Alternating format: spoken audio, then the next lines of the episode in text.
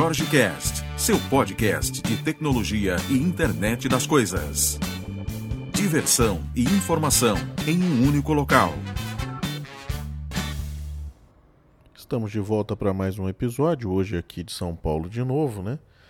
E eu estou ministrando um treinamento aqui sobre orientação a objetos, não tem nada a ver com o tema de hoje, mas uma das coisas que eu tenho notado, e não só nos, nos times que eu tenho que eu tenho aplicado treinamento ou consultoria, é que a busca por produtividade está assim absurdamente eh, em alta, né? E, e o que se fala é isso, né? É vender mais, é produzir mais, é fazer mais em menos tempo e algumas coisas às vezes são, são ignoradas, né? Nesse, nesse processo. Mas uma coisa que é, que é real é que atualmente, inclusive na, na crise que vivemos aqui no Brasil, né, embora somente a mídia diga isso, nós não vivemos crise nenhuma, está tudo extremamente bem, não falta água, não tem absolutamente nada de problema, mas é, é, essa crise ela diminui o número de pessoas né, nas, nas empresas, o número de pessoas nos, nos postos de trabalho, e, consequentemente, você tem que acabar se desdobrando em mais de um para fazer aquele aquela tarefa que às vezes você dava conta e que agora você vai acabar assumindo no, no lugar do time que às vezes saiu, né? Teve que ser retirado do, do processo. Bom, o, uma coisa que, que é interessante quando você começa a, a pensar nisso é começar a utilizar ferramentas que te deem maior poder de, de síntese, às vezes, em alguns casos, né? E que te dê também uma garantia de maior foco nesse, nesse trabalho.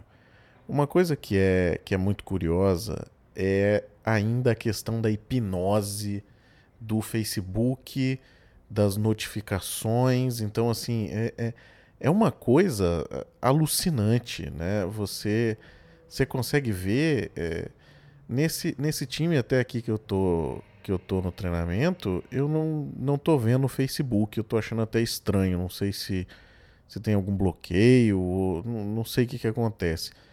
Mas é uma coisa curiosa, às vezes você está no meio de um treinamento, quando você vê a pessoa tá rindo sozinha, tá alguma coisa, ela, ela entrou na hipnose. E não é maldade, né? não é má fé. É realmente é um comportamento esquisito isso.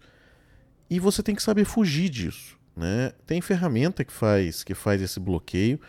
Eu estou reunindo aqui algumas e vou estar vou tá falando.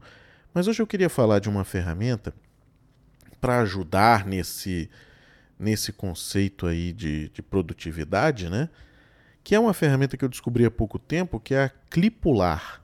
É um, é um, eu não sei se você que está me ouvindo usa, usa Mac, mas o Mac tem uma ferramenta de, de pegar snapshots da tela que é sensacional. Você aciona ele com, com uma tecla de atalho, né?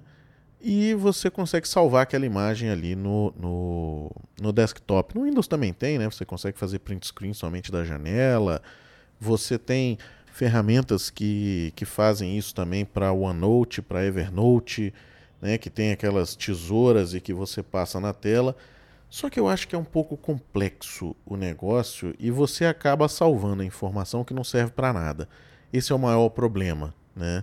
O maior problema da, da, dessa visão de, de, de informação que a gente vive hoje, né? desse inundamento de informação, é que você perde exatamente o que você precisa e que é o que a gente está falando hoje, que é a tal da produtividade, né? Você se perde na informação, às vezes você entra na hipnose do Facebook, né? Twitter você vê menos isso, Twitter a pessoa acessa pouco e sai. Mas o, o Facebook é um negócio sem fim, é igual o YouTube, né? Você entra e não, não sai mais, é um negócio de louco. Essa ferramenta eu achei interessante, quero compartilhar, porque ela te faz esses snapshots e te salva isso já num serviço. Né?